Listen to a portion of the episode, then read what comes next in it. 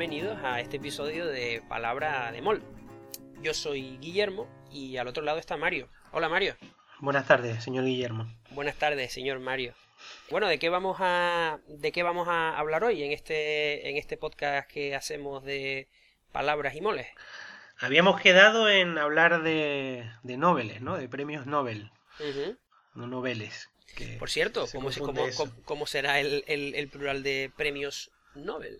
No, los Nobel será, porque es un apellido en realidad, ¿no? Imagino que no, no tiene variación.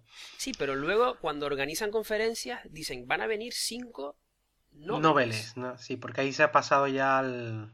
Son personas que son Nobel, ya no, son, no es el nombre propio, sino que es un sustantivo común y supongo que se podrá eh, formar un plural sobre eso. Me imagino.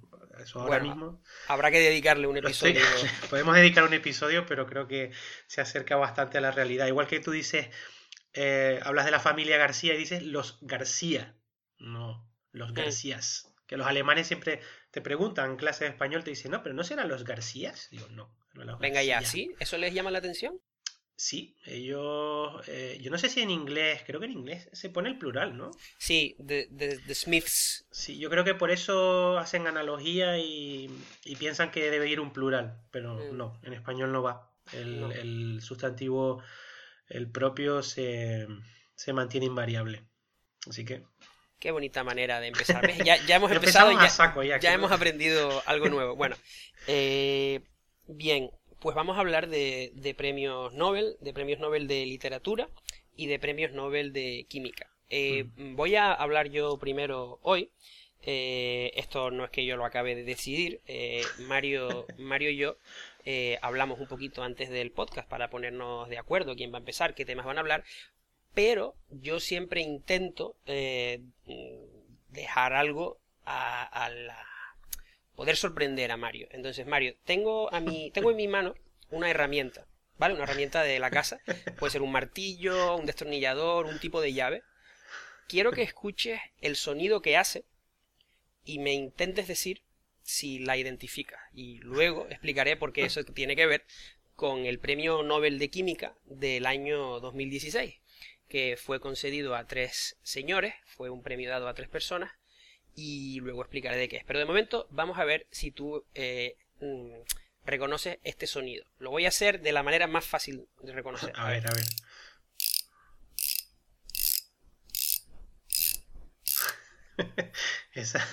A ver, ¿qué es lo que tengo en mi mano? No sé, me suena la llave de estas de, de mecánico que... Exacto, una llave que ¿qué? ¿Qué es lo que hace esa llave? Apretar ¿Tú eres Sí, pero tiene, tiene algo en el sonido te habla de algo en particular que esa llave hace, ¿no? Eh, la sensación que me da siempre es que te, te, ahorra el esfuerzo a través de algún tipo sí, porque solo, solo es capaz de girar en una dirección, ¿no? Tú, tú mm. eh, a, ver, aprietas, que no lo estás oyendo, y luego mm. retrocedes, y luego vuelves a apretar, y luego retrocedes, ¿no? Vale. Eh, ¿Sabes cómo se llama eso? Yo, yo es como lo, lo he tenido que buscar en la Wikipedia, porque tiene que ver con los motores. Pues es una llave de carraca. De carraca, de carraca. ¿no? Exactamente, por el ruido. Eh, y luego volveremos a la llave de carraca y la llave del ruido. Eh, pregúntame por esto dentro de, dentro de unos minutos, pero tiene que ver y es definitivamente la parte que yo creo que es más interesante de este premio Nobel de Química. Premio Nobel de Química del año 2016 que fue concedido a los profesores Jean-Pierre Sauvage. Oh, qué bien, qué bien, qué francés. Sí, eh, profesor de la Universidad de Estrasburgo. Luego tenemos a un Sir eh, escocés, pero que trabaja en la Northwestern University, en el mismo instituto, tengo que decir, al que, al que yo fui durante mi tesis doctoral a, trabajar en otro departamento. Ahí, pero ahí es donde van todos los. las mentes más eh, preclaras. sí, sí, sí. No, lo tenía que decir porque yo fui en Evanston, la eh, Universidad de Northwestern, eh, ah. justo al norte de, de, Chicago, que se llama Sir James Fraser Stoddart. Y es una de esas personas que no sé por qué siempre mm, abrevia su nombre a J. Punto. Siempre cuando lo es J. Fraser. Como si tú te llamaras, hombre, esta noche viene M. Torregrosa. Eh, ¿Cómo se, cómo se llama el nota? Mario, joder, pon el nombre entero. la, tendencia anglosajona de. Sí, y luego eh, Bernard Feringa, eh, que es eh, holandés, trabaja en la Universidad de Groningen. Todos estos tres son tres químicos que siguen en, activo y les dieron el premio Nobel por el diseño y síntesis de máquinas moleculares.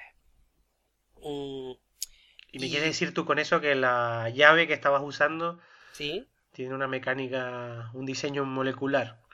No, las moléculas de las que voy a pasar a hablar comparten, comparten una característica de su funcionamiento, algunas de ellas con, esta llave y con otro montón de objetos de la vida cotidiana que, después hablaremos.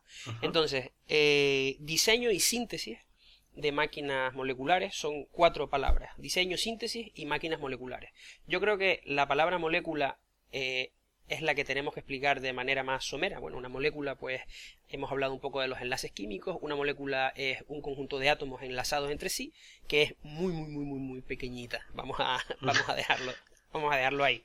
Esa parte lo entendemos. Yo creo que todos tenemos una, eh, un entendimiento intuitivo de lo que es una máquina eh, falta, pero hay, no todas las cosas pueden ser una máquina, ¿no? O sea, la parte clave de una máquina para que una máquina sea una máquina es que si tú le metes energía, esa máquina sea capaz de hacer trabajo.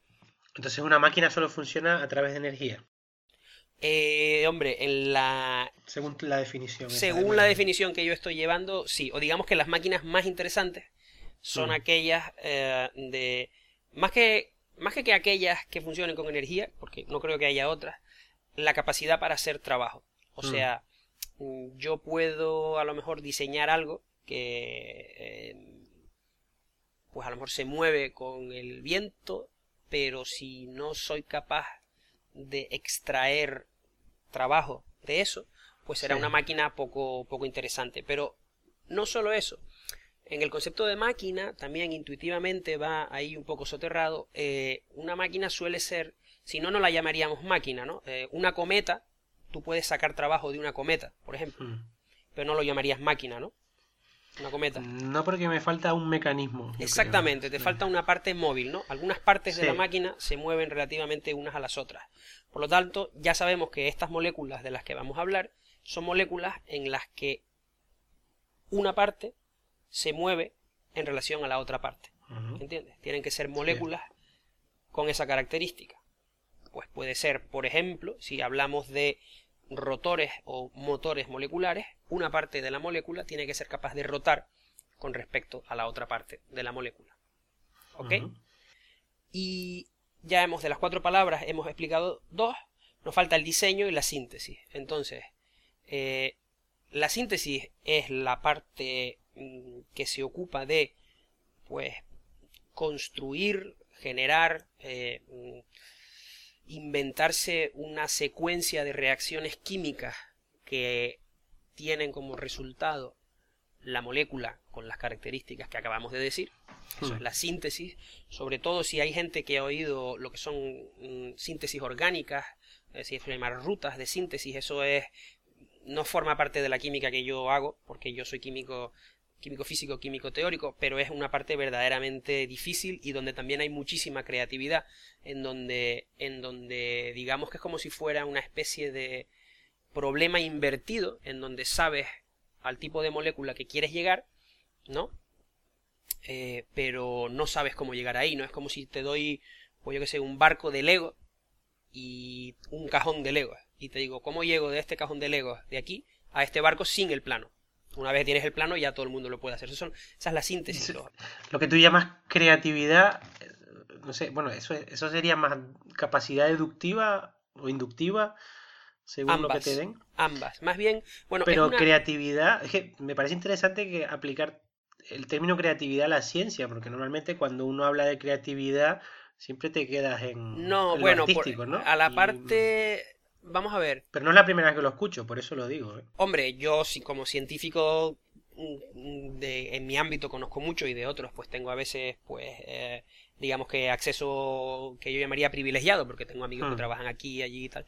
Eh, la creatividad a la hora de resolver problemas, sea el problema que sea, hmm. desde como lo que yo me parece que en el episodio anterior hablábamos de cuando vas a la ferretería y no sabes muy bien qué tornillito te hace falta para colgar el cuadro que tú quieres con el marco que está roto pero la pared no sé qué y no puedes taladrar por tal, o sea, la creatividad a la hora de resolver problemas es indiscutible que ayuda y que hmm. la resolución de problemas en sí es un buen campo para, para practicar y desarrollar la, creatividad. En este caso, eh, es una mezcla de... Es como si me hablaras de un episodio del Doctor House, ¿no? Me dijeras, el equipo médico del Doctor House son creativos. Pues sí, a la hora de buscar soluciones o de intuir dónde puede haber problemas, eso es creatividad. Y en este caso hay una creatividad en donde se utilizan quizás mecanismos de síntesis, ¿no? Es como si yo te doy una herramienta que se utiliza para hacer A, B y C, y resulta que cuando tú la tienes en la mano te das cuenta de que también sirve para D, o de que si la combinas con otra herramienta también sirve para otra cosa que antes no se sabía. Entonces, eso se puede hacer en química orgánica y, es por lo que se pagan, debo decir, miles de millones de, dólares o de euros al año, sobre todo las, las compañías farmacéuticas, porque un químico puede dibujar una molécula en el papel y decir, mira, si la molécula fuera así, tendría tal propiedad que sería muy buena para quitar el dolor de cabeza, por ejemplo. Y entonces le dan ese diseño a un químico orgánico y un químico orgánico sintético, pues descompone la molécula en partes más pequeñas. La descompone en su cabeza, ¿no? Dice, bueno, esta parte de aquí la podría realizar siguiendo esta ruta de síntesis, esta otra la podría realizar de tal manera, pero si la realizo interfiere con la primera parte, entonces es un, un, un puzzle. Es como para resolver un puzzle hace falta creatividad, sí, porque hace falta imaginar cosas que a lo mejor nadie se ha imaginado antes. La parte de síntesis Vamos a dejarla. Eran voy por la tercera frase del pequeño guion que me he hecho. Segunda palabra de la tercera frase. Diseño y síntesis de máquinas moleculares. De lo que yo quiero hablar aquí es del diseño. Porque eh, en él mm, entra gran parte de la genialidad. Es a través de. O sea, la síntesis es un proceso que acabamos de decir es mm, necesita creatividad, pero una vez que está, pues ya eh, se convierte en bastante técnico. Es decir, una vez que ya has conseguido la ruta sintética que te va a dar la molécula que el tipo dibujó en el papel, pues ya mm, puedes, digamos que, ajustar la temperatura para que salga un rendimiento más alto, eh, cambiar la pureza de un reactivo para que tarde menos, aumentar la concentración de no sé qué catalizador para que, en fin, una, una cosa un poco... Tiene su arte, pero es más técnica. Sin embargo, vamos al momento en donde el tipo diseña la molécula en el papel y dice quiero una molécula que sea así porque una de estas tres personas bueno las tres en realidad pero eh, ben, ben Feringa de, Groningen eh, y sus colaboradores por supuesto no solo, no solo es él diseñaron una molécula que hacía exactamente lo que hace la llave esta ah. es decir una molécula que tenía dos mitades que giraban relativamente la una con respecto a la otra, pero lo hacían solo en una dirección. ¿Entiendes? Sí. Por cierto, mm, vamos a hacer una pequeña interrupción. bueno. lo, lo, vamos a dejar grabado. Sí. Me han dicho eh, nuestros vamos a decir, seis o siete amigos que, escuchan el podcast. O sea, los cinco amigos míos y el, que te queda. Y el, y el, que tengo yo, y el que tengo yo y mi madre, que ya, que ya le he dicho lo del podcast. Eh, eh, me han dicho que tengo que decir menos la palabra entiendes cuando estoy explicando. Así que. Pero lo eh, entiendo, entiendo. bueno, así que tú, por favor, llámame la atención cuando pase. Entonces. No, yo diré entiendo y así te darás directamente, cuenta de lo redundante que. Eh, Feringa. Eh, a quien con quien yo me, he, eh, yo, me he familiarizado con su trabajo mucho antes de este podcast, porque digamos que cuando yo empecé mi tesis doctoral, este fue el problema, antes de que le el Nobel a este señor, que mi directora de tesis me puso en la mano. Me, me caído un poco del cielo, me dijo, mira, ¿quieres hacer la tesis doctoral? Pues si la quieres hacer aquí en Alemania y en química cuántica y tal, ponte a estudiar estos sistemas, que eran los rotores moleculares del señor Feringa. Y de, de eso fue toda mi tesis doctoral, por eso tengo... Tienes ya... Hombre, estoy bastante familiarizado. Para mí fue una pequeña satisfacción personal cuando le dieron cuando le dieron el Nobel, porque la verdad es que lo que el tipo hacía era increíble, que es lo que voy a intentar pasar. Claro, eso es lo que yo, yo, me estaba preguntando ahora, ¿y por qué necesitas una molécula que rote de una manera específica solo para un lado? Muy bien, perfecto. Todo, eso es lo que, lo que me estaba preguntando ahora mismo, porque, claro, tú dices, no, es que quieren llegar, a, o sea, presentan este modelo, pero ¿por qué lo presentan? Eso supongo que es lo que nos ibas a explicar a, sí, continuación. Sí. Pues mira, eh, Mm, ¿por qué es clave eh, hacer una molécula que tenga esa propiedad de carraca, que se mueve solo en una dirección y por su propio diseño no es capaz de girar en la contraria?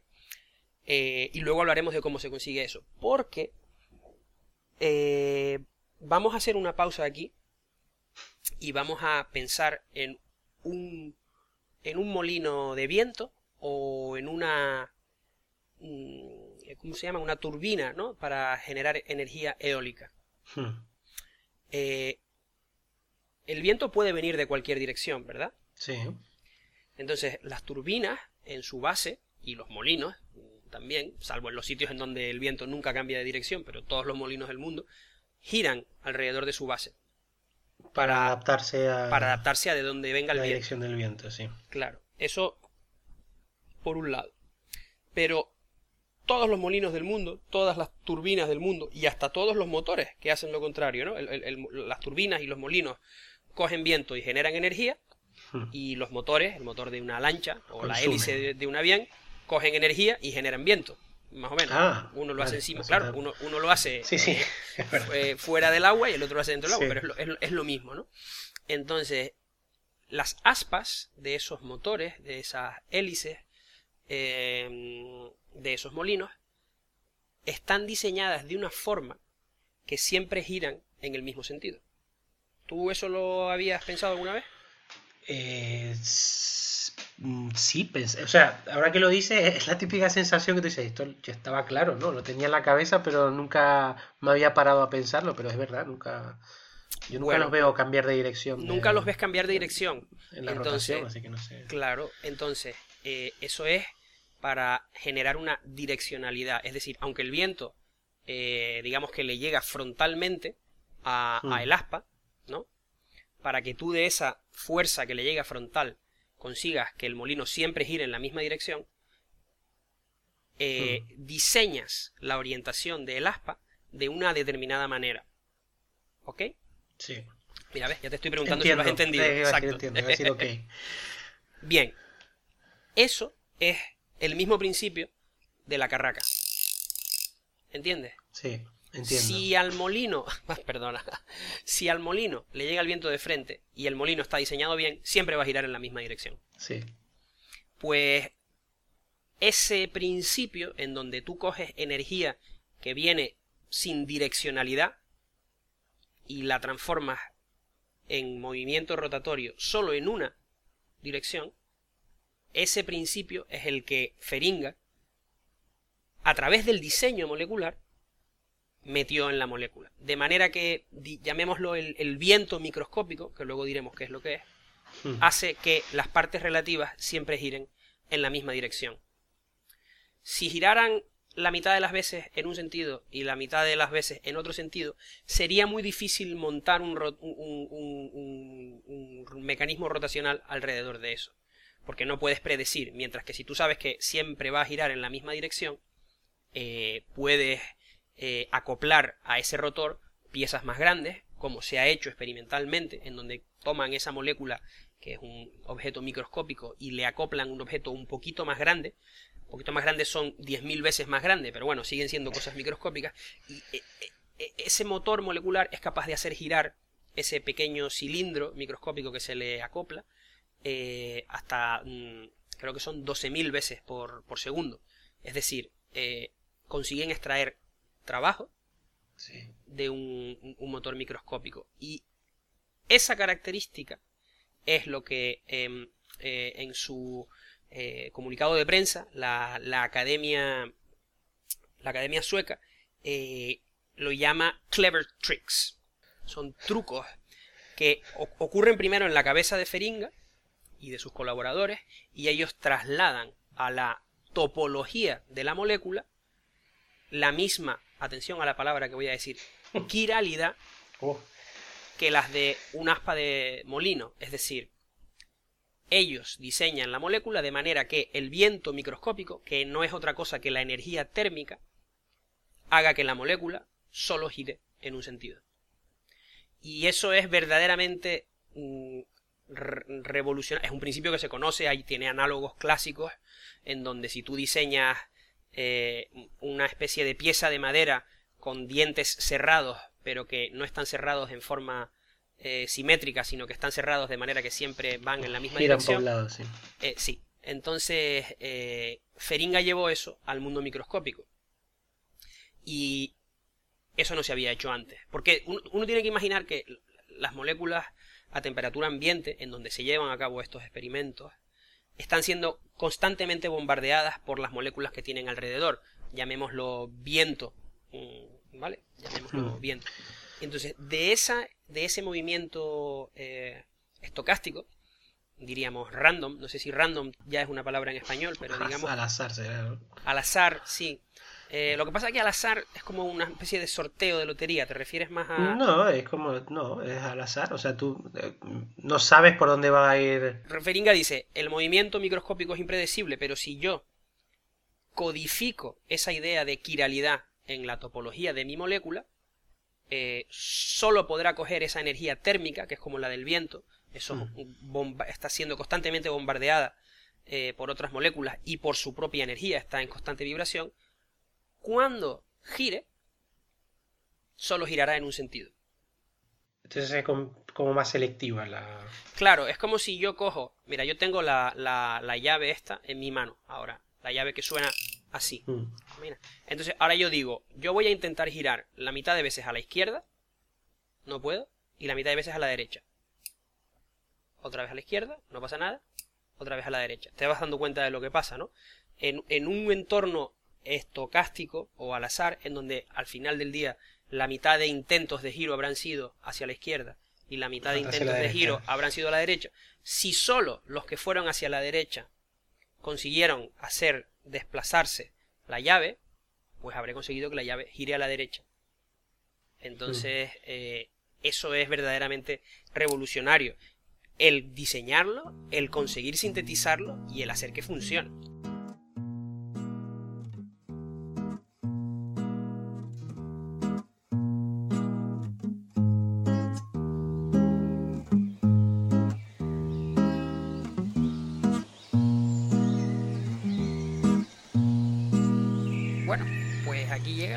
Pausa del podcast.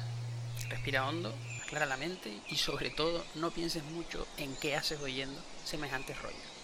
Volvemos enseguida.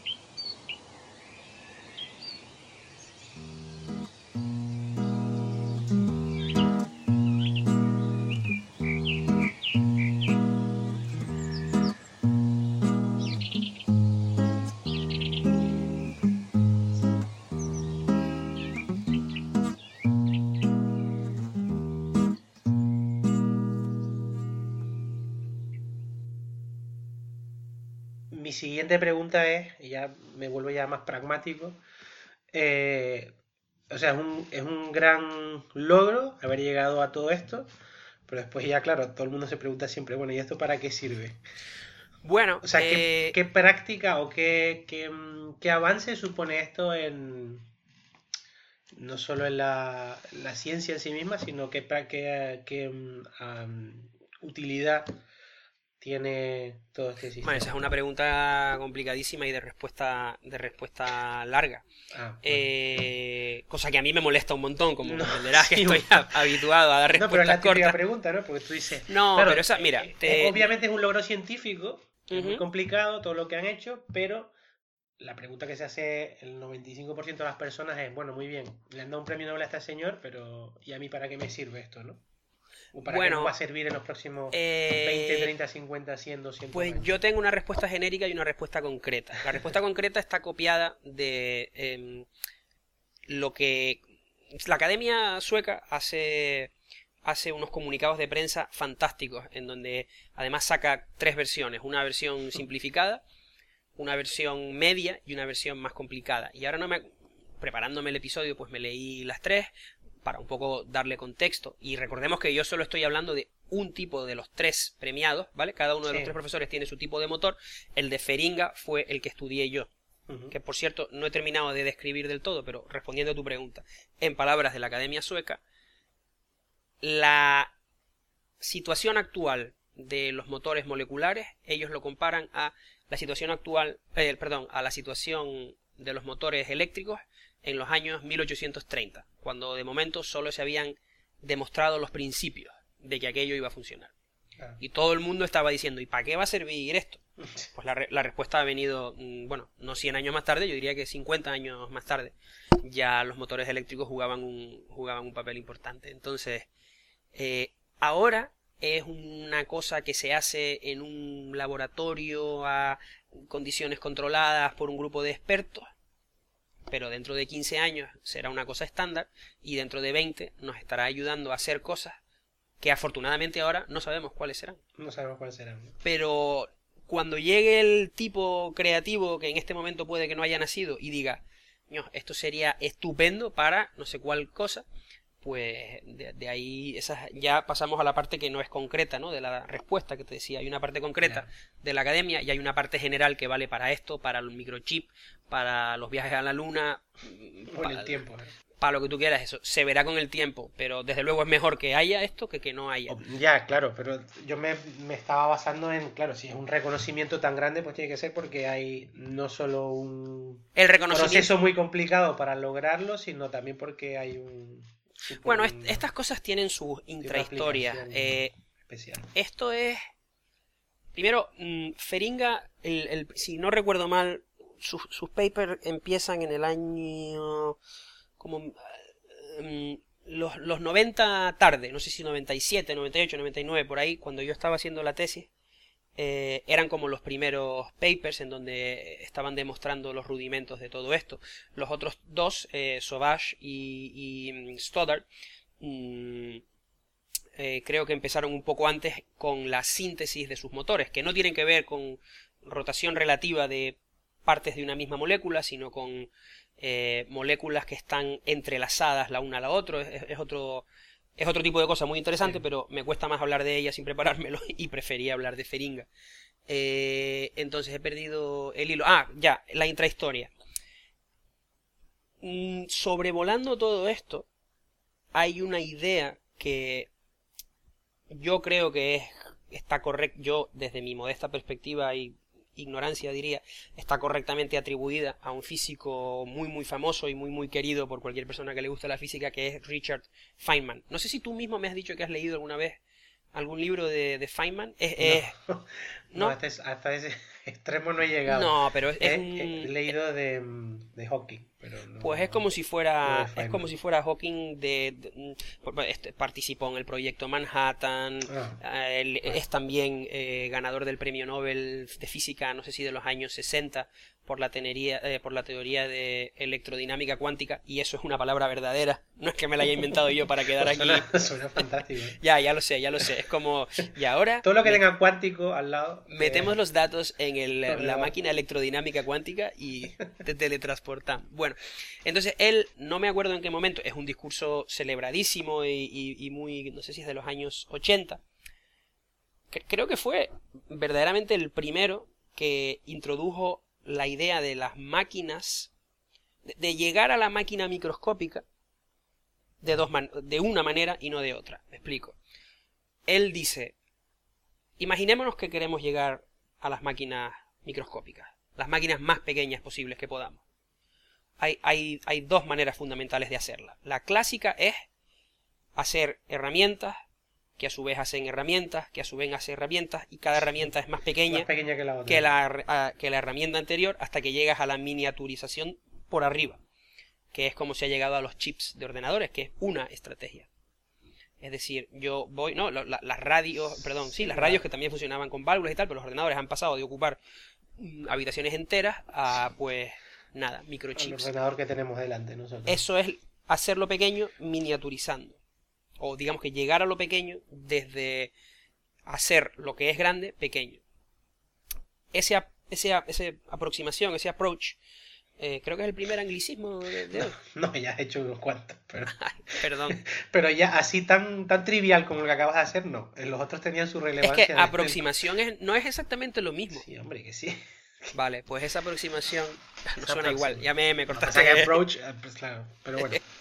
Eh, esa aproximación se llama top bottom o top down. Desde lo haga de arriba, de arriba bájalo de abajo. Y él dijo, no, vamos a llegar a las máquinas pequeñas, mm, recuperando la definición del principio, ¿no? Una máquina tiene que ser algo que tenga partes móviles capaz de moverse la una con respecto a la otra, desde abajo. Es decir, vamos a empezar con átomos o con moléculas y los vamos a combinar de alguna manera que hagan una cosa que sea más grande que sus que las partes que lo han formado, ¿no? Diga, en vez de que hacer herramientas grandes que hacen herramientas pequeñas, que hacen herramientas pequeñitas, que él dice, no, cogemos herramientas pequeñitas, las combinamos y hacemos una herramienta un poco más grande. Y eso va a ser la máquina más pequeña del mundo.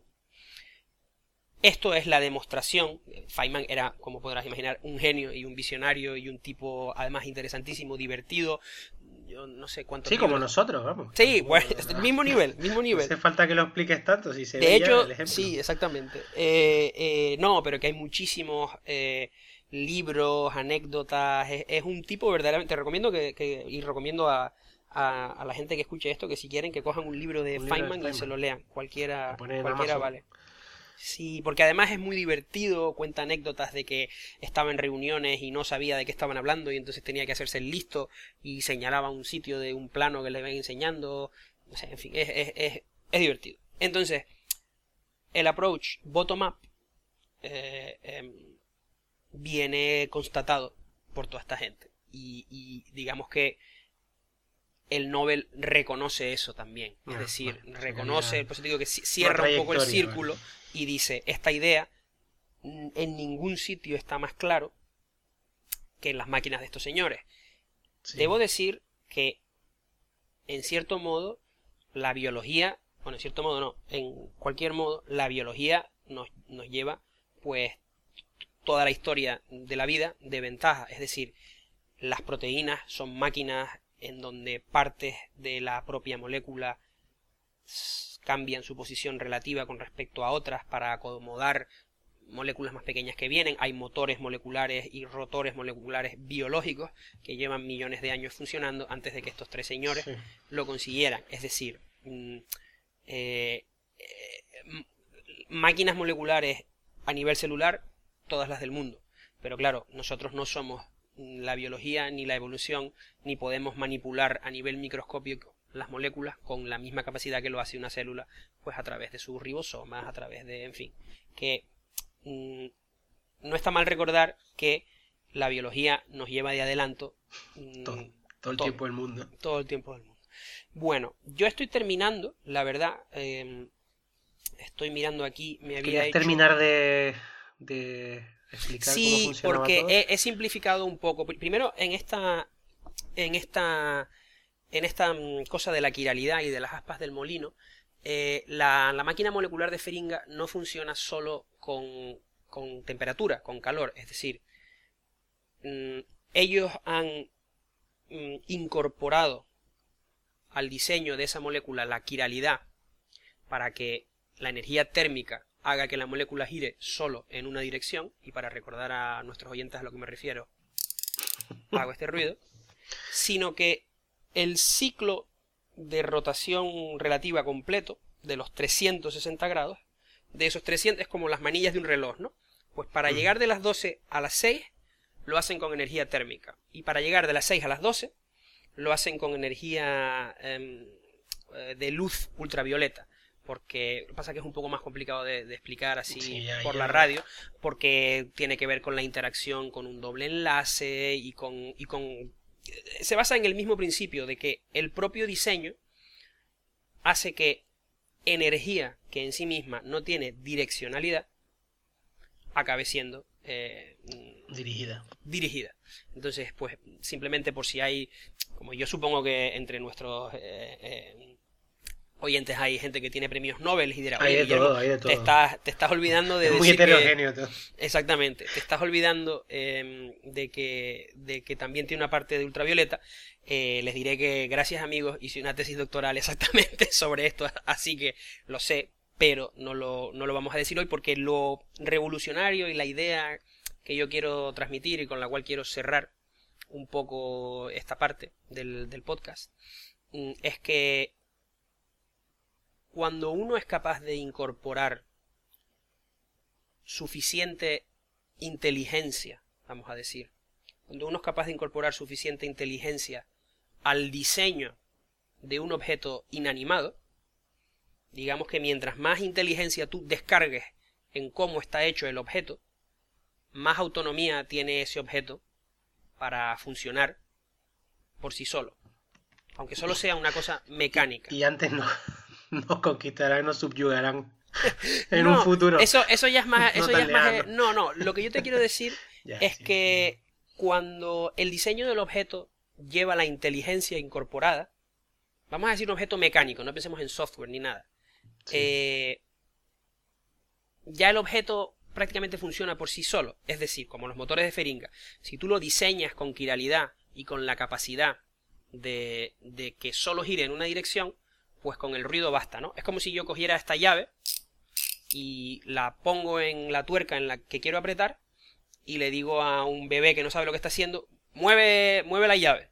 Entonces, él lo va a mover para todos los lados, pero la llave, que ya es lista, solo va a coger cuando lo mueva para un determinado lado.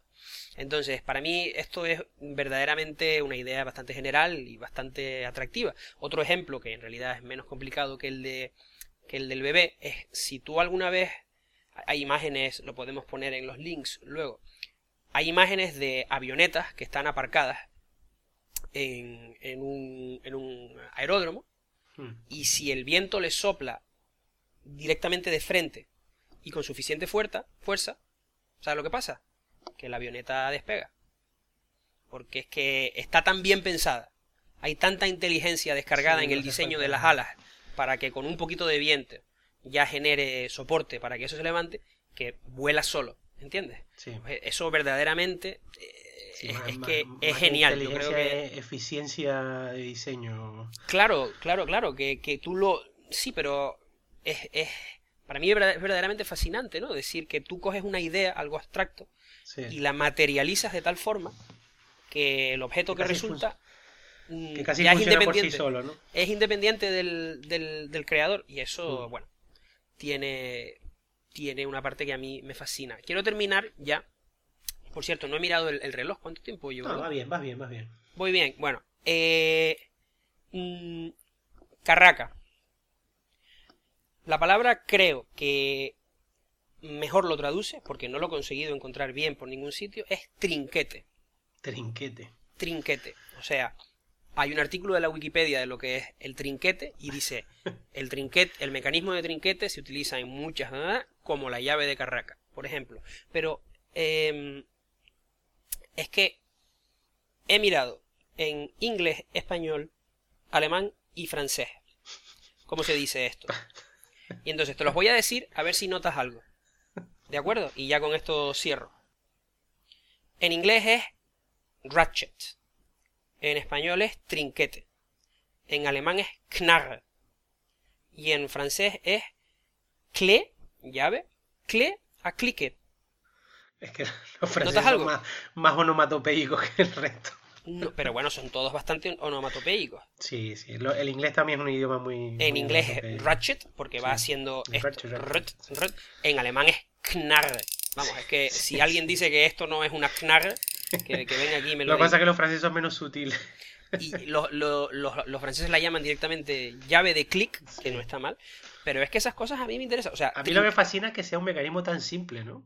al que no se llega tan fácilmente, es que por otra parte, ¿no? Entonces, no, no, no se lo que estoy viendo ahora, estoy viendo ahora un esquema de un trinquete. De un trinquete y es que, claro, es tan chorra el mecanismo, pero al mismo tiempo dices, coño, Pero mira todo el tiempo que hemos tardado en llegar a Hombre, no sé cuánto tiempo, probablemente, o sea, a mí, yo la, la, verdad, lo que yo te quiero decir es que yo oigo la palabra trinquete y no podría ser el nombre de una marca de, de algo que, yo qué sé, de un lubricante para coche. O sea, con trinquete. No, no, Ah, bueno, sí, un trinquete también. Sí, un trinquete Yo, ¿Saben lo que creo, Mario? Creo que tenemos que en cada episodio eh, inventarnos una palabra. Eso va a ser nuestro nuestro nuestra firma, nuestro signature move para, para poder distinguirnos del resto de millones de podcasts como, como el nuestro. De literatura y ciencia, ¿no?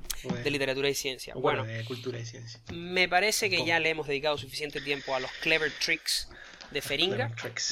Ya he dicho como 10 o 20 veces que yo hice una tesis doctoral de esto, así que tengo no, solo, no solo un approach, sino una tesis. Exactamente. Y, y Hemos nombrado a Feynman, lo cual no está mal. está bien, eso lo vamos a poner en, los, en, los links. Vamos a poner algún librito de, de Feynman. lo vas a poner tú, que eres el que se ha leído alguno, y así de paso ya, ya me cojo yo el enlace y, me descargo. Pues sí, te lo recomendaría encarecidamente. Y si te parece, pasamos a, a, tu tema. Al Nobel, en este caso, bueno, no hay muchas categorías de, de Nobel, ¿Qué categorías hay? Química, química, química eh, matemática son. No, matemáticas. Mentira, no. Económica, que me sorprende mucho. Literatura, eh, física y. Química. Sí, química y. Fisiología o algo, porque para los. Es como el Nobel de Medicina, ¿no? El Nobel de. Sí, sí porque, Ramón, y Cajal se llevó también un, un Nobel. Y vamos a hablar de literatura que yo te estaba comentando antes que la sensación que me da a mí con los otros Nobel, con otros premios Nobel, es que mm, está más o menos claro quién lo tiene que ganar. Y si no lo ganas este año, lo ganas al siguiente.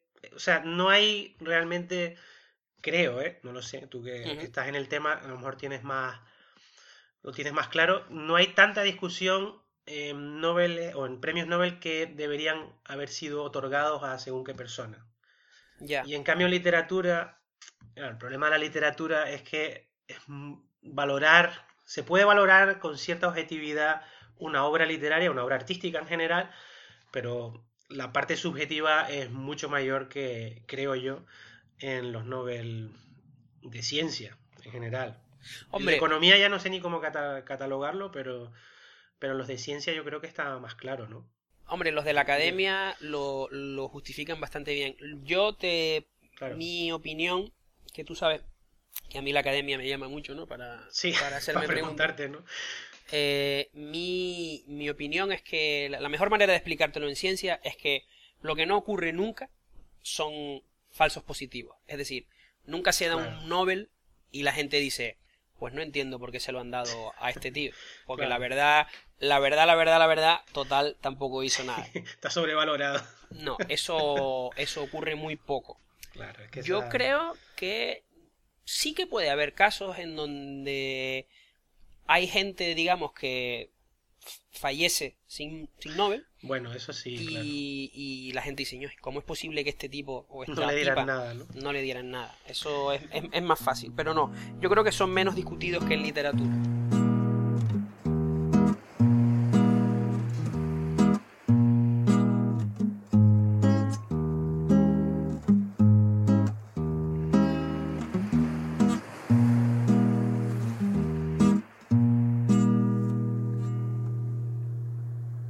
Conseguido llegar hasta la mitad de este episodio. Te quedan otros 45 minutos por delante. Así que mucho ánimo y mucha paciencia, porque ya no vamos a hacer más pausas.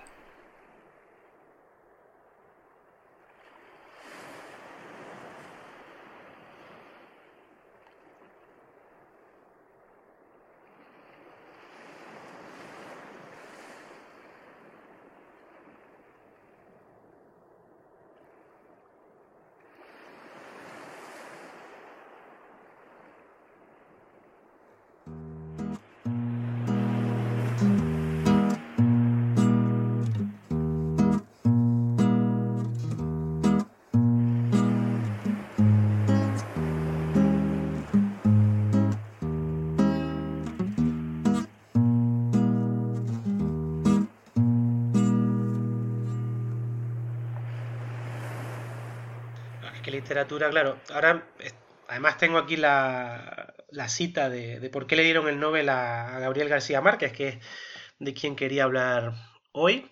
Sí. Y, y, pone por sus novelas e historias cortas en las que lo fantástico y lo real son combinados en un tranquilo mundo de imaginación rica, reflejando la vida y los conflictos de un continente. Claro, tú lees esto y dices, bueno, hay otros autores que probablemente se puedan encuadrar dentro de esta definición tan genérica, en realidad, porque es muy genérica y además hablas de una generación de escritores latinoamericanos que probablemente podrían ser definidos de esta manera. Por eso, Hombre, eso se llama el. ¿Cómo se llama? El, realismo. ¿eh? El no hubo, pero también una, no, hay un fenómeno de. Sí, el boom, De, la, de, la, literatura eh, norteamericana, sí, latinoamericana en, a mediados del siglo XX, bueno, 50, 50 no, más bien 60 y 70. Y, eh, pero el boom fue, la palabra boom es más por, por la, cantidad, el aumento de las ventas, diría yo. Supongo que también las editoriales ahí, también, sobre todo las, las editoriales en lengua española, sí, han em, tenido mucho que ver para bien, es decir, que, que habrán ¿Para el boom o, para el Nobel de...?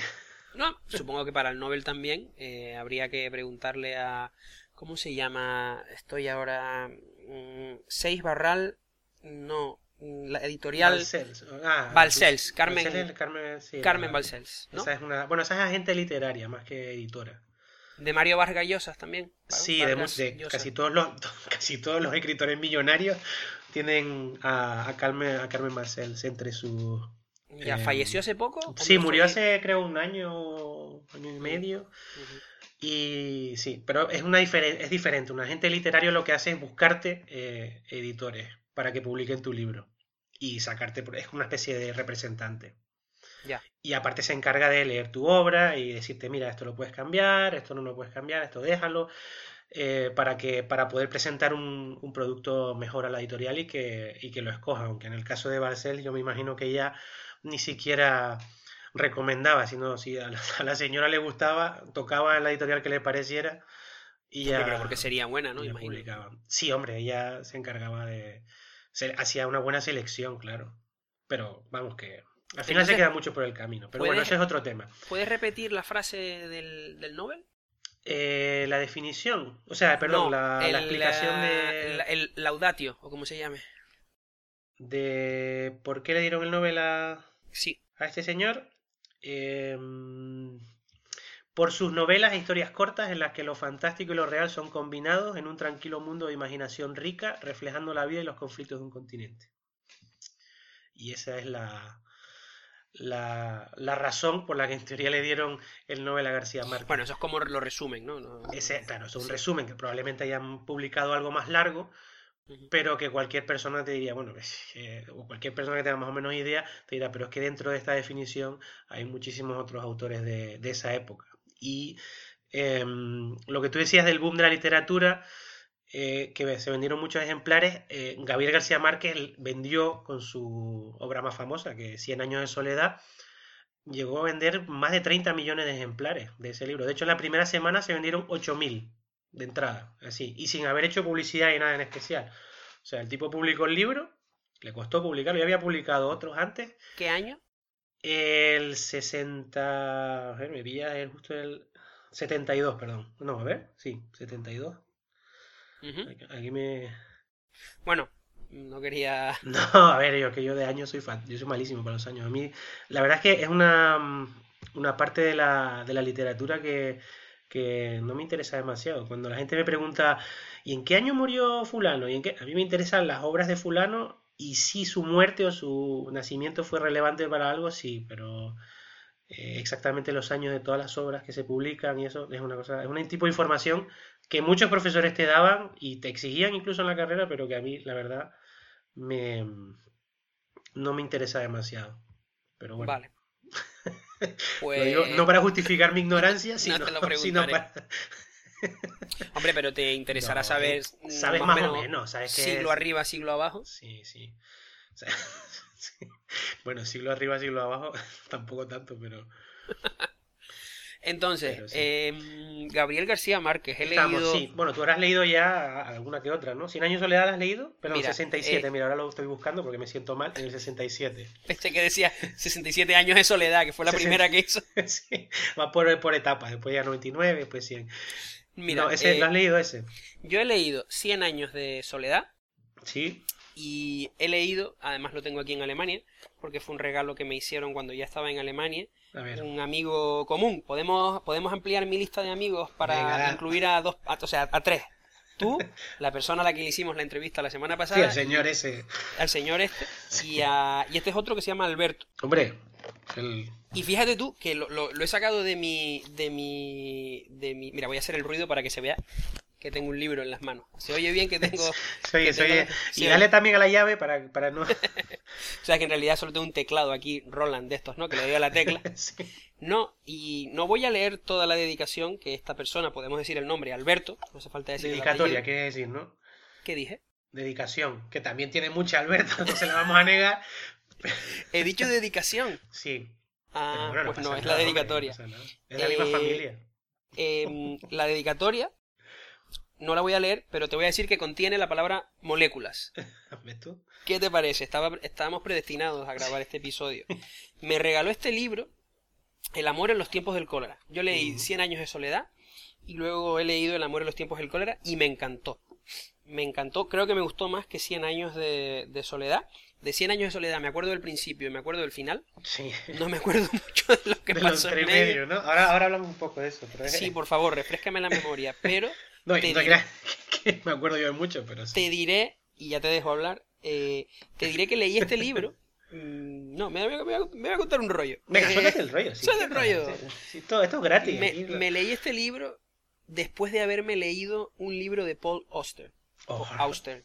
Mira, ese, ese, es otro autor del que podemos hablar otro día si quieres, pero no me convence demasiado. ¿eh? Pues es lo que te iba a decir, así que sí, podemos ah, hablar un pues día. Porque no, no, me acuerdo del libro, me lo regaló a mí, no sé por qué, no sé qué onda mandaba yo por aquella época que la gente me regalaba muchos libros.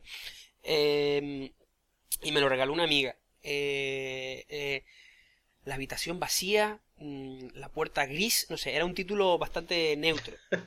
Y me, la verdad que me dejó bastante frío. El libro, el, libro de Paul ¿no? Estamos el libro de Paul Auster. Eh, mira, me pasa exactamente igual con todo lo, que he leído de Bueno, menos uno que me leí hace poco y. No sé si. Pero tampoco te creas tú que, es que muy entusiasmado. Cerré ese libro, que es finito. que dio igual, ¿no? Y tomé este. Claro, Y la sensación fue como salir de un desierto sí. y entrar, no sé, en, en una en una jungla tropical con árboles llenos de fruta fresca y dulce y con guacamayos. O sea, es que no te lo puedo contar. Es que el otro era como. La palabra era, no sé, adusto. No sé, es como. Salí de un libro que leí como si fuera un manual y cogí esto de Gabriel García Márquez y es que era como. jugoso. A, mí, por lo me parece muy frío. Y además, los pocos libros. No he leído tampoco tanto de él, pero. A mí me da la sensación de que nunca pasa nada nada, o sea, no pasa nada que te cree tensión, sino siempre tienes la sensación de que todo va a acabar bien. Por lo menos lo que yo he leído. Leí una que se llama Brooklyn Foolies o Follies, no sé cómo se pronuncia exactamente. y, y, todo el rato estabas leyendo diciendo, bueno, aquí no pasa, o sea, no les va a pasar nada malo. Aquí todo, que está muy bien porque te da tienes buen rollo, dices, ay, qué bien, qué alegría, que no tienes la sensación de que vaya a pasar nada malo, pero al mismo tiempo dices, bueno. a mí eso no me suele molestar, a mí me gustan también las novelas que son. No hay, no hay una tensión ahí, no hay nada. No o sea, era una cosa plana, me pareció que era una historia muy plana, sin subida, sin bajada, sino todo el rato pasaba. Es que directamente no me acuerdo de lo que va el libro, es que. claro, pero por eso, porque, porque no hay nada que te llame la atención, o sea, tú tienes un libro que te cuenta cosas intrascendentes, entre comillas, y y al final, ¿cómo te vas a acordar? Yo, por ejemplo, acabas de decir 100 años de soledad, me acuerdo del principio y el final. Es que ¿quién, se, ¿quién no se acuerda de eso, no? Hombre, es que son, son fantásticos. Son, es que son. Vamos, no sé si son. Mm, mm, vale para Nobel ya eso, pero es que son. Esa es otra pregunta también de, de, por qué le dan un Nobel a un escritor, ¿no? Que eso lo pregunta mucha gente. Siempre te dice, no, pero ah, por el libro este. Que podría ser, ¿no? Por 100 años de soledad, pero en realidad es por una trayectoria. Que esa es otra diferencia, yo creo, con, con los Nobel de, ciencia, ¿no? Porque los Nobel de ciencia muchas veces, supongo que también, obviamente hay una trayectoria de investigación, detrás de, un varía, ¿eh? varía de año en año a los de quizás haya Más, estén más centrados en el producto que por ejemplo el premio Nobel que le dieron al grafeno a, los, a, los a los descubridores del, del, grafeno, que nunca, casi nunca son los descubridores descubridores, son, son, son los tipos que perfeccionan la técnica o que hacen una, perdóname de nuevo el anglicismo, un proof of principle, ¿no? Que dicen, no, es que se pensaba que este material era imposible que existiera y ¡pum! Ahora lo podemos sintetizar en el laboratorio y tal. Pues eso fue como cuatro, es que fue tan revolucionario que fue como cuatro o cinco años. Yo creo que está al caer también algún Nobel por la tecnología de edición de ADN que se llama CRISPR, que no sé si la habrás oído, que es bastante nueva y va a caer un Nobel compartido, creo yo, en los próximos cuatro o cinco años. Hay veces que pasan 30, eh, eh, de que gente que lleva haciendo y marcando el campo desde hace 30 años y se los dan. Los, los últimos de, o algunos de los últimos de, química mm. eh, han sido así. Pero bueno, volvamos a... Yo decía porque los de ciencia al final se basa mucho en el producto. O sea, tú puedes investigar 50 años y no tener ningún resultado positivo o de lo que esperabas y entonces no te van a dar el Nobel por toda esa trayectoria y todo el esfuerzo que has tenido no. Eh, investigando. Y en cambio en literatura, hombre, sí, tienes varios productos que son las obras literarias, pero en realidad mm, es más un premio una trayectoria, que después intentan englobar en una definición como la que leímos antes, muy genérica, pero en realidad no, no es por un libro, no es por Cien años de soledad, no es por el amor en el tiempo de los tiempos del cólera, sino por todo en general. Pero bueno, esa es la diferencia. Me estás diciendo que te había gustado mucho el amor en los tiempos del cólera. A mí también me gustó mucho y me lo, lo leí hace tres meses. Fíjate, o ah. cuatro meses, me lo leí. ¿No te lo habías leído antes? No, y me encanta. No, porque tú no, tú no relees libros. No suelo leer, releer libros y El amor en los tiempos del cólera, la verdad es que me gustó mucho, además. Hay una película también que podríamos recomendar. Sí, creo que está protagonizada por Bardem incluso, ¿no? Sí, No la he visto nunca, pero... Yo tampoco. No soy muy de ver estas Bueno, ¿y qué nos, qué nos cuentas? Bueno, pues entonces, eh, Gabriel García Márquez. Interesante Gabriel García Márquez es el concepto que todo el mundo asocia con Gabriel García Márquez, que no es solo de él, que es el realismo mágico. ¿Tú sabes lo que es el realismo mágico? ¿Tienes una idea de lo que significa Sé lo que es el realismo mágico y creo que vemos sus consecuencias en prácticamente toda la ficción, o muchísima de la ficción televisiva, sobre todo, últimamente. Hay mucha... Pero bueno, explícalo. bueno, el concepto de realismo mágico no se lo inventó García Márquez, eso, las cosas no se inventan en literatura, sino que son tendencias que los escritores van imitando a unos y a otros y bueno, al final te acaba saliendo una especie de, ola de, autores que, escriben parecido. Y el concepto de realismo mágico es simplemente eh, aportar elementos de, de leyenda, de mitología, de fantasía a una narración que en principio es lo que, conocemos, que entendemos como realista o que está representando una realidad. O sea, no es realismo mágico. Por ejemplo, en, en El Señor de los Anillos, pues ahí obviamente todo es fantasía y no nos está intentando vender que eso es algún tipo de reflejo de la realidad y si lo es, está muy en el fondo de, la historia. Y en cambio, en, el caso del realismo mágico, en García Márquez y en otros autores anteriores y posteriores, eh, te están contando algo que a primera vista parece real y es real, porque ellos lo que requieren representar es la realidad, en este caso latinoamericana, pero de repente hay algún tipo de suceso que realmente no tiene nada, ni se explica siquiera, ni le interesa, como pasaba aquella vez con cuando estábamos hablando de, de Saramago. Hay un suceso fantástico que simplemente mm, eh, aparece en una realidad que nos están contando, o sea, y que no, no se tiene, no tiene que ser tomado como algo extraordinario, sino que simplemente pertenece a la narración, a la historia y no pasa nada. Por ejemplo, un ejemplo clarísimo de eso, en Cien años de soledad, eh, hay un momento que una de las, eh, uno de los personajes está tendiendo la ropa en la azotea y de repente se eleva, empieza a elevar hacia los cielos y, desaparece y se va. Y ya está. Y nadie, después no hay una investigación acerca del suceso, ni te explican por qué ha pasado, ni cómo es posible que esta señora se, salga volando y desaparezca de la historia, sino que todos los personajes lo toman como algo normal. Eh, perdón, el autor se mm, lo escribe como algo que forma parte de esa realidad que está describiendo. Y el lector eh, tiene que asumir que, forma parte de lo que está leyendo y punto, no hay más. Es un poco como que, que se arregle el lector, ¿no? Él, él verá cómo incorpora, como no me voy a, no me voy a mm, molestar aquí. Tampoco eso, porque entonces caes en el riesgo de que, de, que el, de que el lector no se lo crea y no acepte lo que está leyendo y, y se produzca el rechazo, que eso era también eso es un concepto que se estudia en crítica literaria también, que se intenta darle, se intenta darle em, verosimilitud a la historia o lo que estás leyendo. Aunque te estén contando que hay una tropa de orcos que vienen a atacar al castillo de Handermore y que lo va a ser defendido con la magia de la luz de Gandalf. Lo que sea, ¿sí? Mm, por lo menos te tienes que creer que en ese contexto es verosímil lo que está pasando y eso es una cosa que no se consigue siempre en, muchas obras literarias, bueno, literarias o artísticas. O de cualquier tipo. Podemos mm. detenernos aquí un poco porque me parece un buen punto para... Sí, creo que lo que... O sea, hay dos cosas que me gustaría ver que, ver qué piensas. Em, empiezo por lo, último, que es... Yo le he oído a una persona... Yo, por ejemplo, a mí no me gusta mucho la ciencia ficción. Me gustan las películas buenas hay películas buenas que son de ciencia ficción y hay películas de ciencia ficción que son malas y no, no me gustan por, por, ser malas, no por ser mm. de ciencia ficción. No tengo ninguna ni predilección ni lo contrario. Eh, y entonces, una de las críticas que más se le... Es que me gustó como lo formuló un tipo que hoy en otro podcast, que algún día recomendaré. Entonces el tipo decía no, que... No recomienden, no recomienden a la competencia. Ojalá fuéramos competencia de esa gente, muchachos.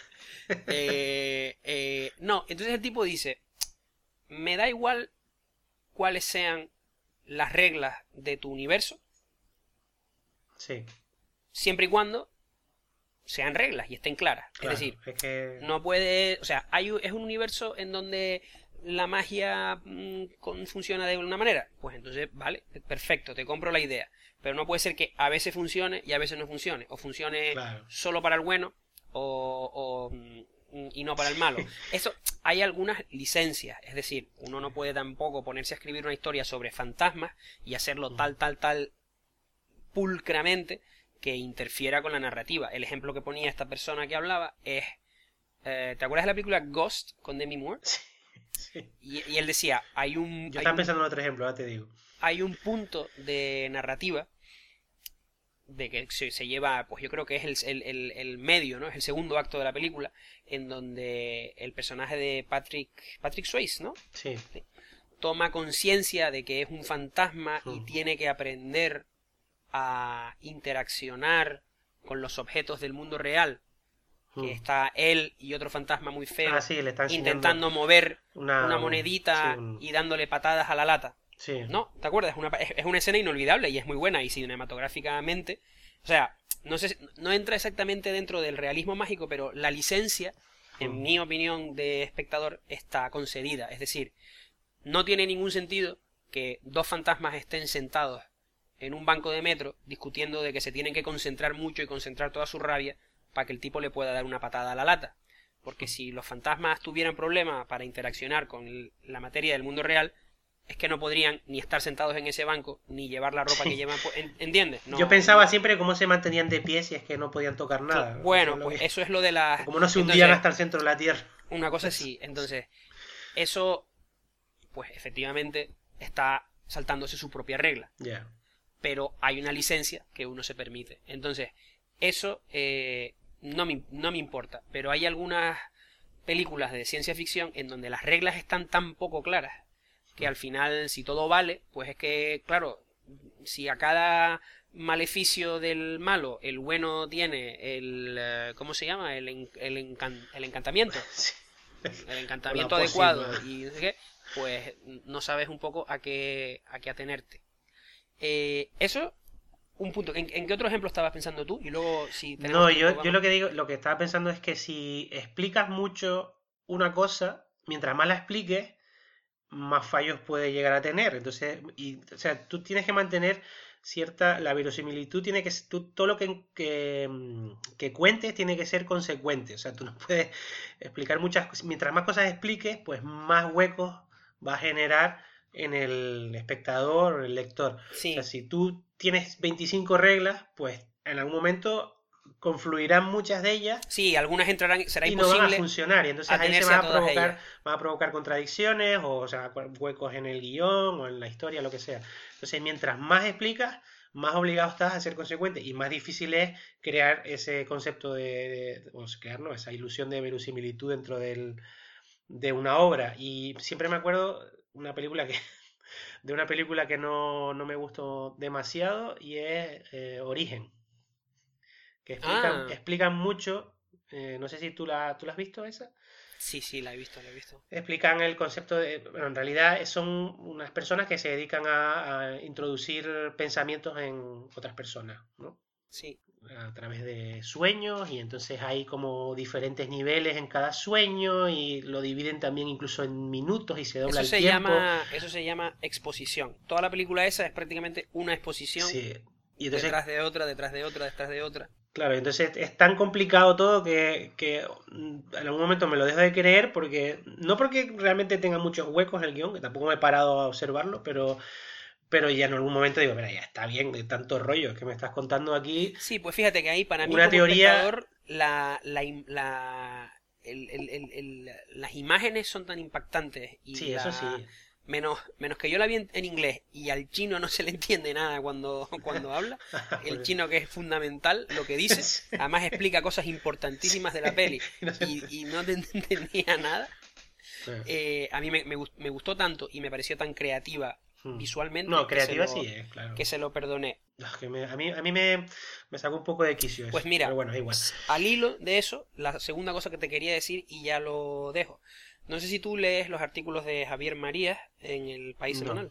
No, alguno he leído, pero Pues el otro día leí uno que no me acuerdo, la verdad que muchas veces estoy de acuerdo, el señor tiene un tono que es un poco que siempre escribe para quejarse de algo, la verdad, pero... yo creo que si yo escribiera el país también haría algo de eso. La verdad es que casi siempre estoy de acuerdo con él, por otro lado. Y entonces eh, él decía, se estaba quejando de otra cosa, y como ejemplo ponía, ah, ya me acuerdo de lo que se quejaba, fíjate. Él es, escribía que hoy era prácticamente imposible ver una obra griega de teatro clásica o una obra de Shakespeare con una escenificación que no intentase trascender el propio contexto y situarte y situarte pues yo qué sé eh, la, eh, Hamlet pues en el puente de mando de un del Enterprise del Enterprise y entonces entonces él hablaba de la verosimilitud de que, que, hay gente que dice mira es que el argumento es tan potente que te lo puedo trasladar a cualquier cosa que las ideas de en el caso de Shakespeare sí. Eso es lo bueno que tiene. yo no lo sé no soy experto pero sí en lo que sí soy experto aunque no me han dado no me han mandado no he hecho una, una tesis como en lo de pues son En, en tesis en, en series de televisión Y María en el artículo decía que había dejado de ver mm, House of Cards, eh, la serie House of Cards con Kevin, Kevin Spacey y no me acuerdo ahora de cómo se llama la mujer que también es importantísima para la para la serie. Eh, bueno. No sé, esa actriz no es tan... O sea, sí es conocida, pero no tanto como Kevin Spacey. Bueno.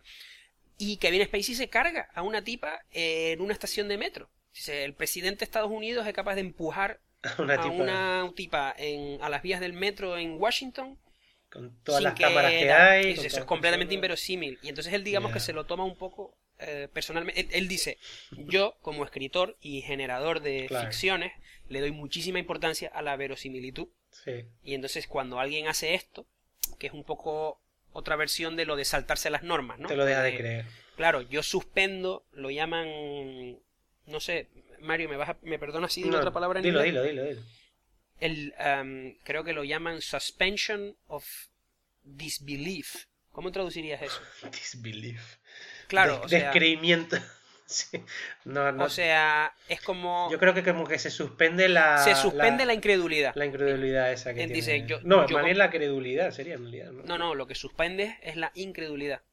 Tú dices, me voy a creer voluntariamente me someto a que ahora los creadores de esta ficción... Ah, que la suspende, vale, no, que no, claro, claro. que la suspende, vale, no, yo pensé que estás diciendo que en el momento que pasa eso se suspende. Ah. La no, que eh, cuando empiezas a verlo suspende la incredulidad. Claro, voluntariamente dices, vale, voy a ver Star Trek. pues me voy a creer que, hay, naves espaciales, y bichos y, da igual. Y esto es lo mismo, vale, voy a ver, pero que eso es una especie de es un pacto entre el autor y el... entre el autor y que digamos que se lo saltan cuando introducen cosas de estas. Claro, es que el problema de House of Cards es que es una serie bastante realista, o uno lo entiende como bastante realista, y claro que en algún momento pase algo así. no sabía que pasa eso. Gracias por hacerme ese fantástico spoiler. Ah, em, mira tu otro anglicismo. por, por destriparme eh, la Te tranqué. No, mm, y y no sabía que, eso pasaba, pero, pero sí, es claro, es que si tú estás en, un, en, una serie en la que el tipo se come la cabeza junto con su mujer eh, para medrar en el sistema político americano y de repente em, se le da toma esa decisión tan simple, pues al final tú dices, no, esto no me lo creo. O sea, no, no, no, me gusta esto ya. Bueno. Bueno, esto era el realismo mágico. Eh, me faltó por decir que no lo hacían por, por hacer. Supone que es una manera de representar la realidad y quizás esa, esa fantasía eh, contrasta mucho con, con esa misma eh, realidad latinoamericana que quieren representar y es una manera de realzar también lo, lo que quieren contar. O sea, la, no es una cosa accesoria que usan para que sea más bonito, como tú decías antes, con guacamayos, plantas y, fruta tropical, sino que es una manera de, de, resaltar esa, esa, realidad. Y también viene un poco de, antes de ese eh, concepto de identidad nacional, porque los países latinoamericanos son relativamente nuevos, más nuevos incluso que, por ejemplo, Estados Unidos, o, llegaron a conseguir la independencia eh, en muchos casos mucho más tarde que... Un siglo casi, ¿no? sí, porque, por ejemplo, bueno, la última de todas sería que sería Cuba, eh, fue en el 98, 1898. Este, García Márquez es de Colombia? Colombiano, sí, colombiano. Gabriel García Márquez es colombiano y refleja, pues eso, la realidad colombiana. Normalmente el realismo mágico se centra más en las clases más menos favorecidas. Y en ese sentimiento de, o en esa necesidad de crear una especie de identidad nacional que ya se discutía desde el siglo XIX y, había una discusión entre reflejar lo autóctono o europeizarnos, a ver si me sale la palabra. Em, yo creo que, bueno, no salió directamente el realismo mágico, pero es una parte de eso de, de reflejar, mira todo lo que tenemos, mira qué bonito todo este, esta, este paisaje y este contexto, este escenario que, tenemos tan particular y, que nos distingue tanto de, otros, de otros lugares. Realmente la, identidad latinoamericana o el, escenario en el que eh, sucede toda la, realidad eh, latinoamericana es, muy especial y muy, muy, eh, como diría yo, único comparado con otros sitios, ¿no? Em, y entonces con eso, con el realismo mágico también se refuerza un poco esa, identidad. Aparte de que las cosas no se podían contar como eran en una época en la que en Latinoamérica las dictaduras estaban a, la orden del día. Así que así un poquito también el realismo mágico enmascaraba un poco la, crudeza de la, de la, realidad, porque realmente, y ahora pasamos ya a 100 años de soledad, lo que cuentan tampoco es... Mm, o en Amor en tiempos del cólera, hay muchas realidades ahí que no son especialmente Gabriel García Márquez también era periodista. él era periodista, de hecho. Tiene, tiene una, obra de no ficción, ¿no? Eh, sí. Bueno, muchas tendrá, pero. Sí, ahí esa. Em, él estudió o empezó a estudiar eh, Derecho, pero al final no terminó. Después empezó a trabajar para eh, eh, un periódico y también se quiso estudiar periodismo, pero al final no acabó ni una cosa ni la otra. Y mm, en ese periodo. Desencantado de periodismo, como tú. De la carrera, no del oficio. No, eh, no, que va, él, él, estaba encantado con el periodismo. De hecho, él, yo no sé si la cita de que el periodismo es la profesión más bonita del mundo, creo que es de él. Mm. O sea, él, el periodismo, sí, él le encantaba el periodismo. Y en esa época escribió el, eh, ¿Cómo se llamaba? Retrato de un náufrago, si no me equivoco. A ver si me acuerdo el nombre. Retrato, sí, retrato de un náufrago, creo que era. Bueno, es igual. Esa, lo que, eh, relato de un náufrago, perdón. Relato de un náufrago que mm, cuenta el naufragio eh, de, un barco. Obviamente no va a ser un naufragio de un avión.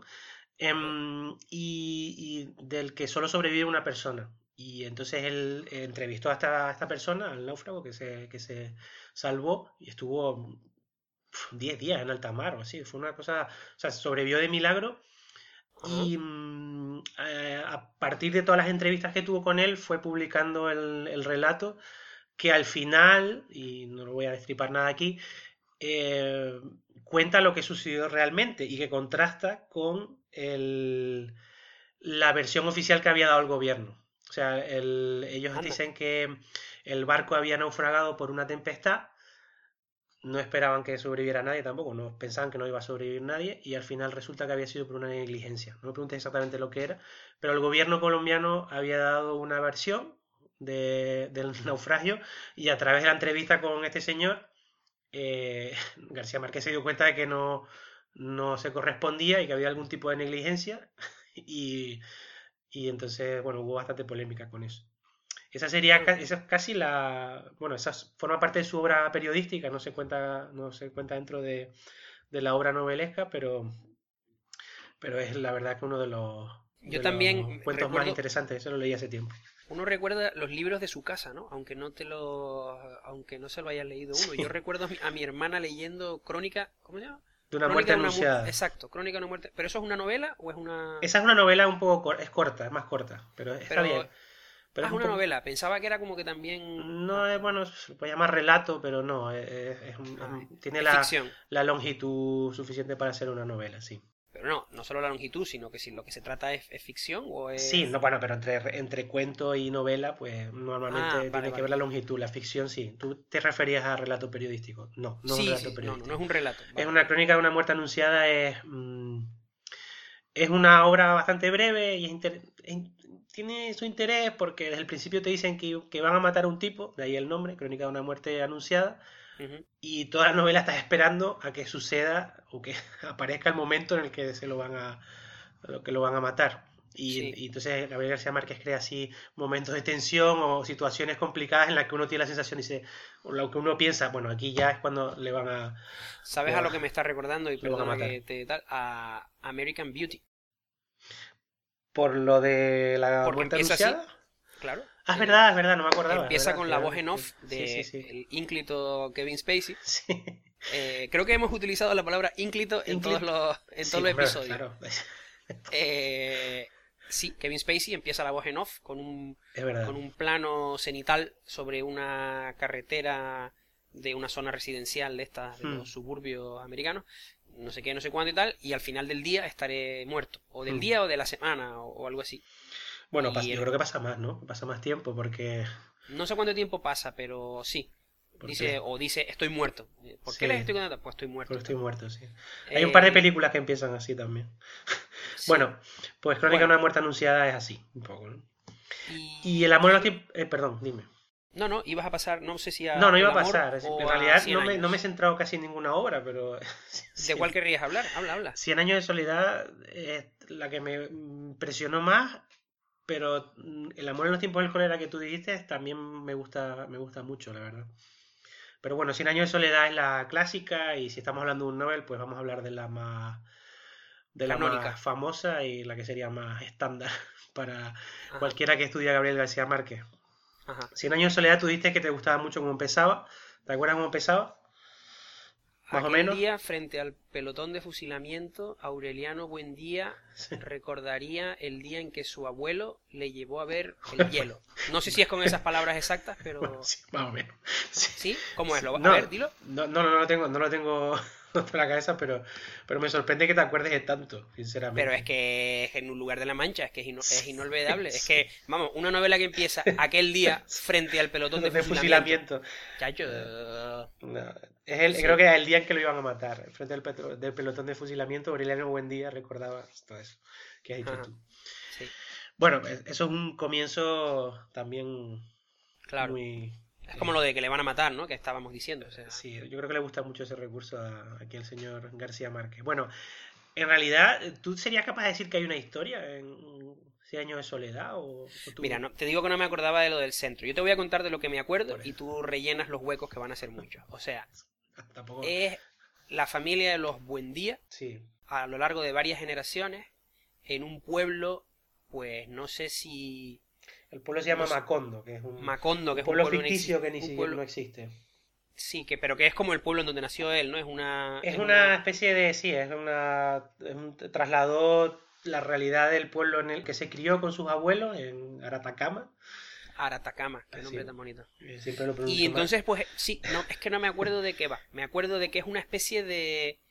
Pues, no sé si exactamente de lo que tú decías de que nunca pasa nada, porque sí que pasan cosas, pero no hay una una narrativa en donde un hecho llegue al siguiente, que lleve al siguiente, que lleve al siguiente, sino que digamos que es una especie de tapiz en mm. el que van poniendo estampas y al final de la novela, primero te lo has pasado bien y ha sido entretenido y ha sido pues como lo que hablábamos antes del 100 años del de, amor en los tiempos del cólera, ha sido una experiencia muy gratificante, ¿no? Haber leído todo eso porque el lenguaje y las imágenes y el propio realismo mágico eh, mm. Pero no me acuerdo de qué coño iba. no, es que realmente es complicado. Todo mucha, yo, por eso, a ver, la, gente, la, gente me, la, gente me, la gente me pregunta por qué libro me Dime. No se ha hecho una versión cinematográfica de esto nunca. ¿De Cien años de soledad? Pues que yo sepa, es que, claro, es tan difícil. Pero explícalo, por favor. bueno, cuando todo el mundo me pregunta, ¿y tú qué libro recomiendas de García Márquez? Yo siempre le digo, me gusta mucho Cien años de soledad, pero no sé si recomendártelo Lete, últimamente digo siempre el, es el amor en los tiempos del cólera. Pero en Cien años de soledad el problema es que hay 800 mil millones de personajes que se llaman igual o parecido, porque narra la, la historia de, una familia, que es la familia Buendía, eh, a lo largo de, bueno, a través de siete generaciones. Entonces, claro, siete. Yo me acordaba de tres, vale. claro, pero es que muchas se llaman igual, ¿no? Y al final Claro, te acabas confundiendo y, simplemente hablan un poco de la, del desarrollo de, ese pueblo, de Macondo, que es un pueblo ficticio basado en, el pueblo donde se crió él, con sus abuelos, y ves un poco el desarrollo eh, social, económico también, de, ese lugar, eh, a través de historias y de, es, que es como el relato dentro del relato, hay un montón de, de pequeñas historias que se van Em, uniendo y combinando. ¿En qué, época está situada esto? Si son siete generaciones hasta la suya. Lo que tiene, el, lo que tiene el, realismo mágico es que a veces hay una sensación de, de, que el tiempo está es muy disperso, ¿no? Es difícil encuadrarlo en un, en un momento histórico. Muchas veces a partir de cosas que menciona en la novela, hay gente que dice, bueno, pues esto puede tener con el momento en el que el político tal se enfrentó al general cual, todas esas cosas, pero es realmente, realmente muy difícil encuadrarlo en un en un espacio temporal eh, determinado o histórico incluso. O sea, aquí eh, los críticos eh, ingleses que, que los historiógrafos, los que les gusta la crítica de la basada en la historia, en el contexto histórico de, la, de los textos, aquí tendrían bastantes problemas para poder encuadrarlo en, algo. Porque es todo, es todo una sensación de. ¿Te acuerdas? Tú leíste Pedro Páramo en el, instituto también, ¿no? No, no, no. ya no, no leer cuando nos separaron en ciencias y letras. Ah, vale, cuando ya. Cuando los, listos, los, listos, y los tontos fueron separados. Cuando yo estaba diseñando rotores moleculares. Yo estaba leyendo Pedro Páramo, sí. Bueno, pues el espacio siempre, el escenario es, es como difuso, el tiempo es difuso eh, tú lees en la novela y dices, pero Macondo, pero ¿eso dónde está? Pero ¿y, no hay ninguna ciudad cerca? Están aislados en medio de la selva, ves que vienen personas de otros sitios, que vienen militares por aquí, militares por allá, que viene una compañía a... Em, eh, instalarse allí, es, como, ¿y dónde viene toda esta gente? ¿Qué relación tiene? Parece que está, eh, es, como una especie de... Estaba diciendo antes que recuerdo... De oasis en, sí, la nada, ¿no? Suspendido, ¿no? Un poco en el tiempo y en, el espacio sin estar realmente hmm. ligado a nada material, pero me, me, falla la memoria o también tiene uno como una de esas estampas y de las muchas componentes que va teniendo esto, hay como una, una, una carga doméstica. No sé por qué recuerdo mucho como escenas de casa que tienen que ver con la cocina, con los calderos, con la limpieza, con la. Claro, eso que tú estás diciendo, lo que tú estás diciendo es que es la figura de la, madre, la madre que después es abuela, bisabuela, ah, abuela, que, parece que está a lo largo de todas esas. Aparece a lo largo de esas siete generaciones, es Úrsula Iguarán, es, el, es la, madre, el, padre se llama José Arcadio Buendía, en la familia Buendía. Pero y él se llama Aureliano. Aureliano Buendía es uno de los descendientes. Te iba a decir el hijo, pero es que en realidad yo al final también me perdí con todos los parentescos de esa novela. Tampoco es relevante, pero, pero sí, es un, es un lío. Si, si quisieras hacer un, un árbol genealógico de, de 100 años de soledad, tendrías que gastar bastante papel. Y el. Úrsula Iguarán es la, la que. La matriarca. La matriarca, sí, la que, la, que alrededor de la que gira eh, toda la familia y, constantemente, y como tú dices, hay visitas y viene gente al pueblo y viene no sé quién y, y, ella les invita a comer y se quedan ahí a comer y se quedan a dormir y siempre todo parece que gira en torno a Úrsula Iguarán que... Mm, y a una casa. Y a la casa de Úrsula Iguarán, de la casa de los Buen Días, eh, que parece que todo el mundo pasa por allí, ¿no? Y ah. este personaje, o eh, Gabriel García Márquez, lo, basó en, su abuela, en parte, ¿no? Porque, bueno, claro, se crió con ella y también en eh, toda esta cuestión de los mitos, las leyendas, eh, está basado también en, su abuela porque dice que le gustaba mucho contar historias y le gustaba mucho eh, hablar de, eso, de, cuentos, leyendas colombianas o de Atacama. Em, y, a través de eso pues lo, integra con el realismo mágico y esa, esa combinación de realidad y de, y de fantasía que, que, presenta la novela. Es que la novela, eh, bueno, lo que dije antes de la señora que salía volando, o después van paseando por la selva y se encuentran con un galeón del siglo XVI en medio de la selva, tampoco te explican qué hace ahí, entonces tú ya pues mm, imagínate lo que quieras. Y, eso, es constantemente hay una referencia a, la leyenda, al mito, a las tradiciones, a, a las creencias y, mm, hay fantasmas también. Y todo eso, hay fantasmas, hay de todo. O sea, eh, hay magia. de, memoria de hace 20 años, me leí yo esto. Pues. Hace tanto eso. Bueno, yo, hace un montón que me la leí también. te creas tú que, que, me la leí el otro día? Y al final, pues eso, eh, habla de, de, Macondo, de ese espacio en la nada, o parece, parece que está en la nada, como está desconectado de todo, pero te presenta la, la realidad de, colombiana de, de la época de, García Márquez. Habla de, eh, de Macondo como un pueblo así que primero no está muy conectado, pero poco a poco va aumentando, lo, van llegando habitantes de otros lugares de la Ciénaga, de no se sabe qué Ciénaga. Eh, la también, Ciénaga. Sí, la ciénaga era como que era la zona en la que. Además, la ciénaga, tú dices, yo vivo en una ciénaga, eso no, te inspira mucha. Es una palabra, sí, sí, sí, claro. No, no, vivo en un lago, vivo en una ciénaga.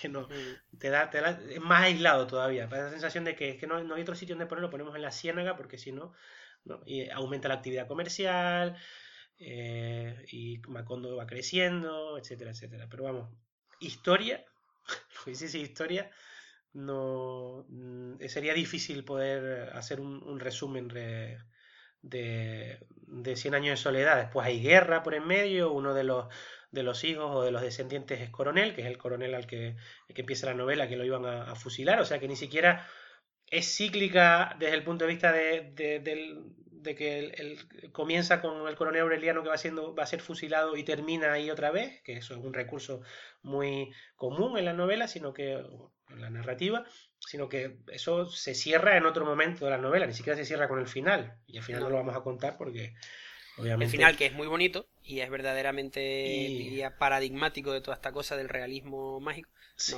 claro, bueno, y un poco metaliterario también. Y... ¿Ah, sí? ¿A qué te refieres? ¿Puedes sin, sin destripar? Hombre, cuando... ya he aprendido una palabra para spoiler. Ya tienes... sí, sin destripar, ¿cómo... ¿por qué es meta, meta algo? No sé Hombre, porque cuando, eh, cuando meta literario es cuando una, en, una novela eh, se habla del proceso creativo, o de la propia novela, o de la creación de ah, personajes y esas cosas, ¿no? Entonces, en ese sentido es un poco metaliterario. Pero bueno, el que lo lea, cuando lo lea, se dará cuenta de lo que estoy diciendo. Un ejemplo de eh, metaliteratura eh, el Quijote. Y no es, estamos hablando del siglo XX, estamos hablando ya del siglo XVII, o sea que eh, eh, Sancho y, y, Sancho Panza y el Quijote se mm, en la segunda parte de la novela hablan de que alguien ha escrito sobre sus andanzas y, critican el, Quijote de, Avellaneda, que es un señor que publicó el Quijote después viendo el éxito que tuvo el primero, pues quiso hacer una segunda parte por su cuenta, porque como ya te dije el otro día, en durante mucho tiempo los derechos de autor no se consideraban. Hablaremos de eso en algún Eso lo el otro día, sí. Y el, entonces Cervantes dijo, no, pues yo voy a publicar la segunda parte del Quijote.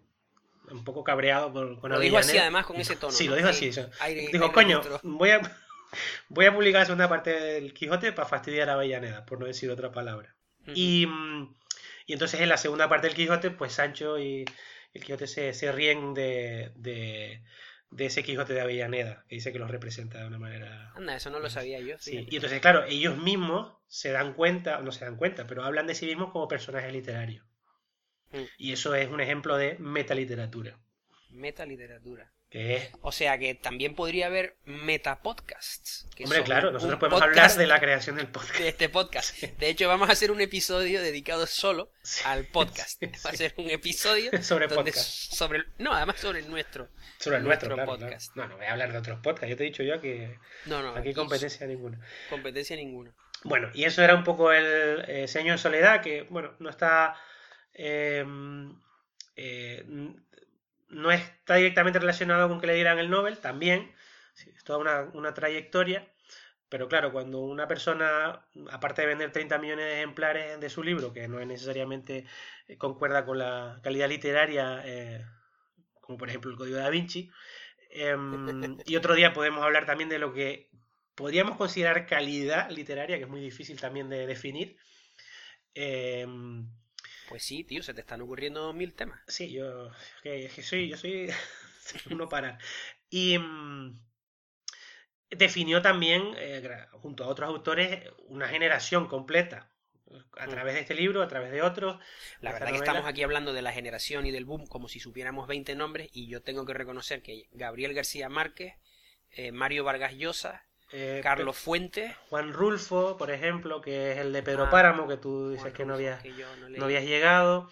Antes que mm, Gabriel García Márquez, Miguel Ángel Asturias, que escribió em, una novela que está muy bien, que se llama El señor presidente, si no recuerdo mal, que mm, habla sobre las dictaduras y está muy bien. Y ese casi que lo a ese sí lo consideran más bien el un iniciador, uno de los iniciadores de, pues del realismo mágico, antes incluso que, eso va a, las notas del episodio, esta que has dicho, porque eso es menos conocido y quizá... Sí, Miguel Ángel Asturias es un autor eh, menos conocido que García Márquez, bueno, casi cualquiera es menos, menos conocido que García Márquez, pero incluso las personas que más o menos han leído García Márquez, Vargas mm, pasan muy por alto a Miguel Ángel Asturias, que es anterior incluso a, esos dos. Y bueno, lo que quería decir es que cuando una persona eh, crea, no crea, no, o contribuye a a que, se, mm, a que un género se, se mm, establezca de esa manera y que además ha tenido un éxito eh, editorial grandísimo y que además obviamente escribe bien, tiene muchas obras relevantes, pues bueno, se puede decir que se le puede dar un, un Nobel a este señor. Me hubiera gustado hablar más de Amor en los tiempos del cólera, pero no nos va a dar tiempo para tanto, yo creo que si no el podcast se nos va a ir, se nos va a ir a, la, a 10 horas. Sí, a las 2 horas. Hemos llegado a, a los 90 minutos. O sea, ¿Qué, ¿qué, querrías? Que, dame los, los, no voy a decir highlights, sino resáltame lo que querías decir de El amor en los tiempos del cólera. No, yo creo que lo, lo podemos dejar para otro día, sí. Es que Muy bien. tampoco no hay necesidad de... de quemar, de quemar naves aquí. No, los tipos del cólera es que me, gustaría hablar con más detenimiento porque, porque la historia. Eh, Mira, ¿sabes lo que podíamos hacer? Podíamos emplazarnos a nosotros mismos a ver la película y hablar de ella en el siguiente, pues en el siguiente episodio. Me parece una idea fantástica. Pues nos ha quedado un episodio redondo que yo cerraré con este ruidito. Me voy a buscar un ruido para el próximo episodio. Exactamente. Vamos a ir Teniendo, vamos a ir teniendo cada vez más y más ruido. Mario, mm, vamos a agradecerle a los oyentes que hayan llegado hasta el final de este episodio su paciencia. Hmm. Espero que se lo hayan pasado igual de bien que nosotros. Y yo creo que te toca a ti despedir eh, Palabra de Mol. Así que yo les dejo con Mario y hasta la semana que viene. Bueno, pues no me queda más que agradecer, como Guillermo, la paciencia y el interés de nuestros oyentes y los emplazamos a, al siguiente palabra de Mol. Buenas tardes y adiós.